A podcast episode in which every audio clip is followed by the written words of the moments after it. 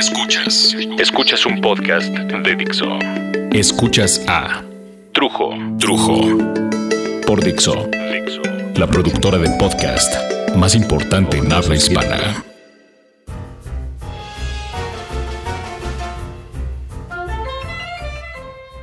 Hola, ¿cómo estamos?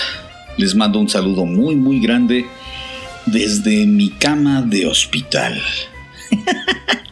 ¿Saben qué? Hoy amanecí con una pregunta en la cabeza. Una de esas preguntitas, esas preguntitas. ¿Qué pedo con el amor? Miren, un bebé, por ejemplo, un bebé no ama. Y no ama ni a su mamá, que es la teta que lo alimenta, ni al papá, ni a la nana, a la abuelita. No, el bebé no ama porque el amor es en sí un concepto, es una idea. Y mientras el individuo, el bebé, por ejemplo, no tenga razonamiento, no tenga esa capacidad de desglosar una idea, le va a ser imposible comprender qué es el amor como nosotros lo entendemos. Le podemos dar mil y un vueltas a esto y aún así no vamos a llegar a un acuerdo. Habrá quien diga que todos amamos a Dios desde antes de nacer y la verdad no me voy a tomar ni el trabajo de mandarlo al carajo, me da hueva, mucha hueva, pero se lo merecería. Lo que sí quiero dejar claro es que el amor no es algo simple es un concepto complejo que involucra en sí muchos otros conceptos, como la comunicación, el compromiso, la confianza y todas esas cosas que responden al concepto del amor.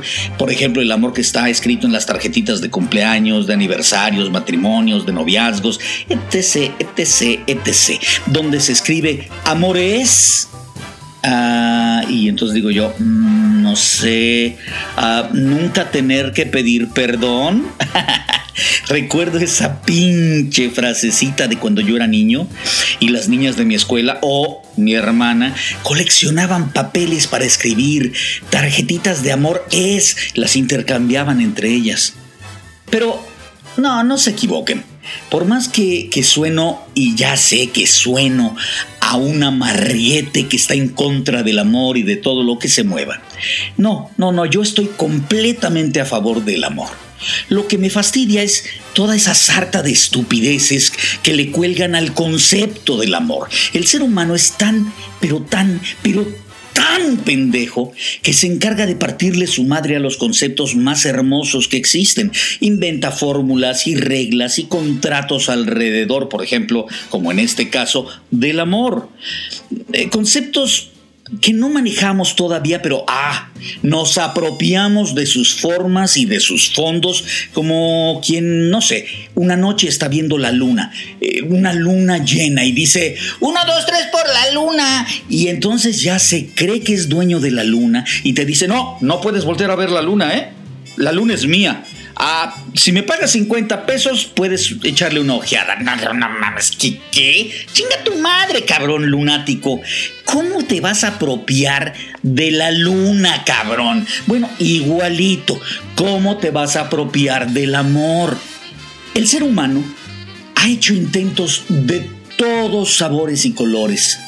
Y por medio de contratos, contratos, pues es que, como le digo, se apropia del amor. Se aman se tienen que casar. Y el matrimonio va a ser la forma de probarle al mundo ese amor. Se va a hacer una ceremonia donde un sacerdote que es el juez ante los ojos de Dios o un juez de lo civil ante los ojos de la sociedad y el gobierno los va a unir para ser felices hasta que Dios o la delegación Benito Juárez, Coyoacán o Iztacalco donde se hayan casado ustedes, los separe. ¿Que te casaste en Las Vegas?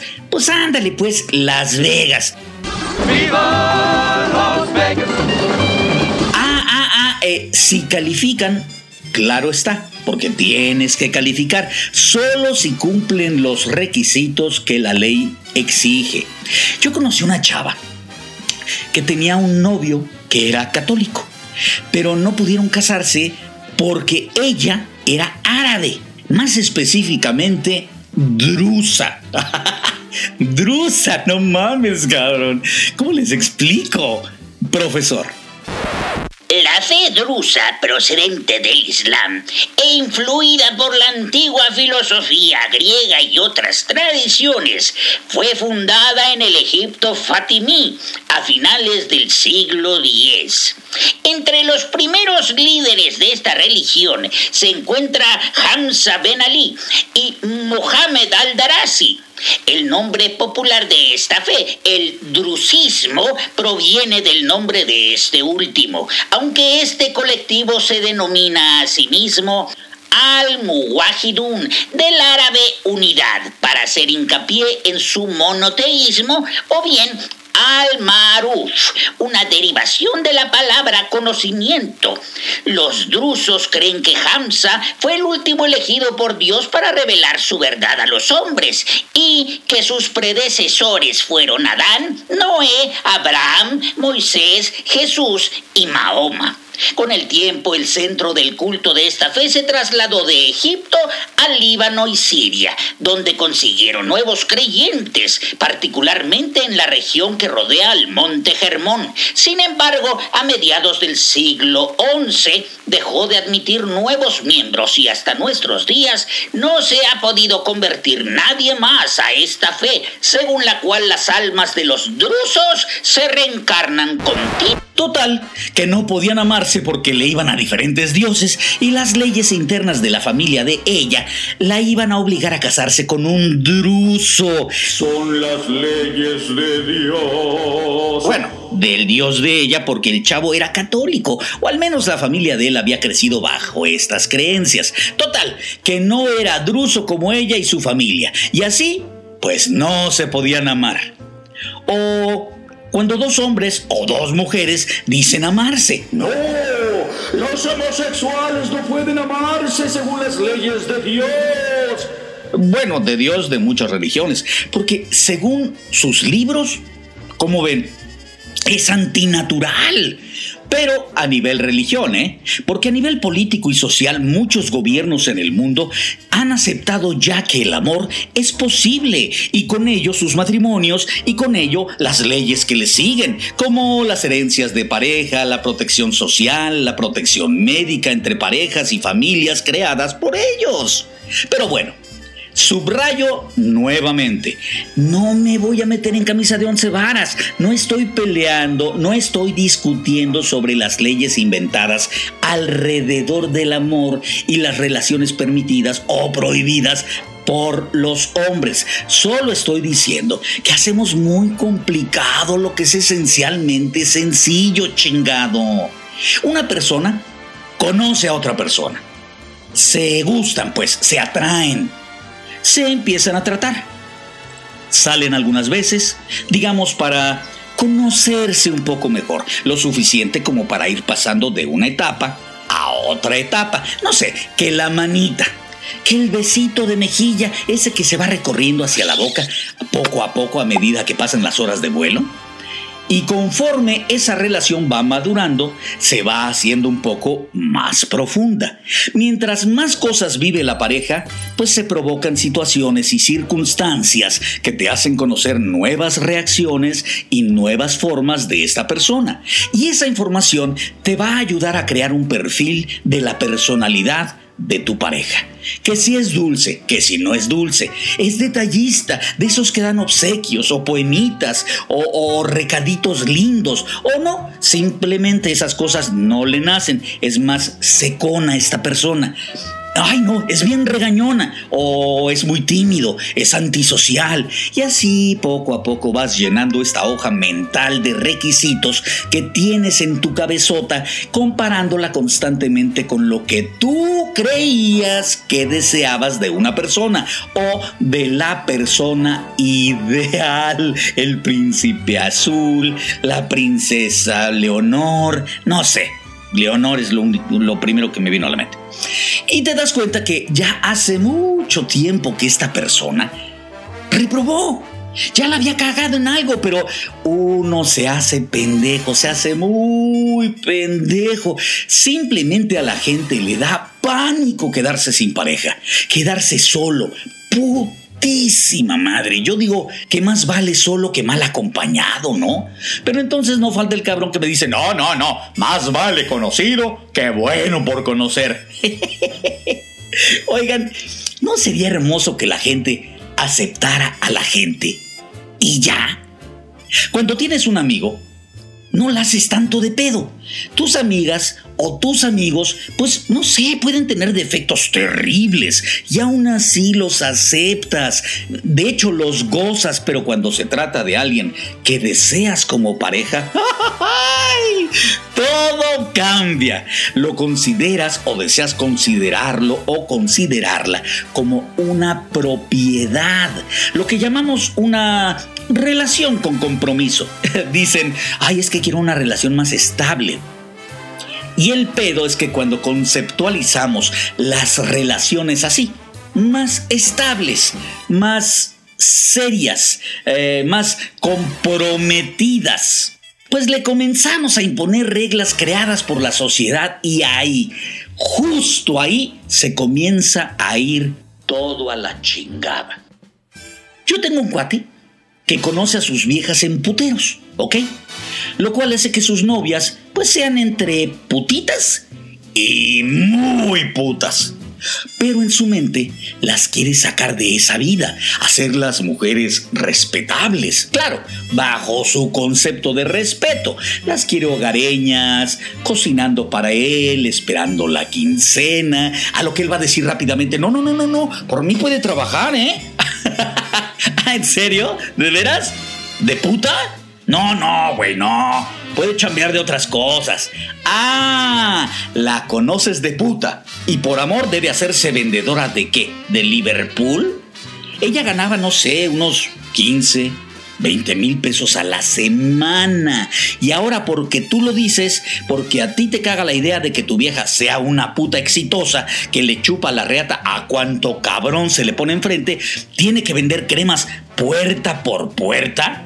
Y, si ella te dijera que como ya son pareja, no puedes seguir tú de actor, que porque le da vergüenza. te cagas, cabrón. Si te dice una cosa de esas, te cagas en los chones.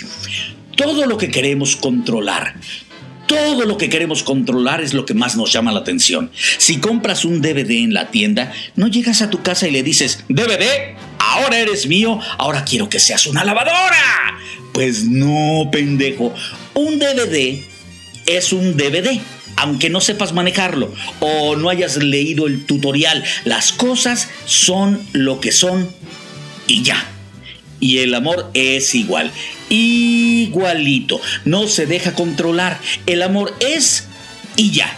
Y por andar queriendo manipular a la gente acabas por no conocerla. Y al no conocer a la gente que tienes enfrente, pierdes la enorme oportunidad de gozar lo más gozable de esta gente. O por el otro lado, igual de pendejo es quien quiere cambiar a alguien como la persona que se deja cambiar por miedo de perder a la pareja, aunque vaya contra sus propios intereses como individuo. Yo tuve una pareja que dejó de llevarse con todos sus amigos porque creía que a mí eso me cagaba. No mames, ¿cómo puedes andar con alguien que te hace abandonar a tus amistades o a tu familia o tu carrera. Digo, no es que uno no pueda dejar ciertas cosas porque, no sé, no van de acuerdo con nuestra relación, pero una cosa es adaptarse a la relación y a la realidad de la pareja. No sé, por ejemplo, el cabrón que de soltero es hiper pedo.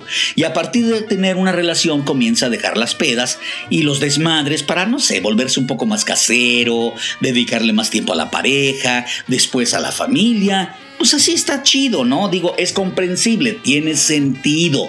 Se tienen que generar acuerdos, pero no es lo mismo que tu novia quiera que solo estés con ella y te la hace de pedo porque vas a la tienda, porque ves a los cuates, porque ves a tu mamá. ¿Qué pedo, cabrón? No es lo mismo eso, por ejemplo, a que tus amigos, por ejemplo, solo se empedan, solo andan de putas. Y si no, ellos te mandan a la chingada. Si no andas con putas y te empedas, te mandan al carajo. Es como si ellos te dijeran que andar con esa nueva pareja, con esa chava, está mal. Y ellos fueran quienes imponen el criterio. Pues pinches amiguitos que te cargas también, cabrón. No mamar, no mamar. Yo afirmo que el amor es y ya sin darle mil vueltas y que debes dejar que el amor fluya y escuchar menos a las pendejadas que todo el mundo te anda diciendo, que vayas para la derecha, que vayas para la izquierda, todo el mundo te quiere decir qué hacer, no escuches pendejadas. Trujo, ¿qué? No escuches, trujo, ¿qué cabrón?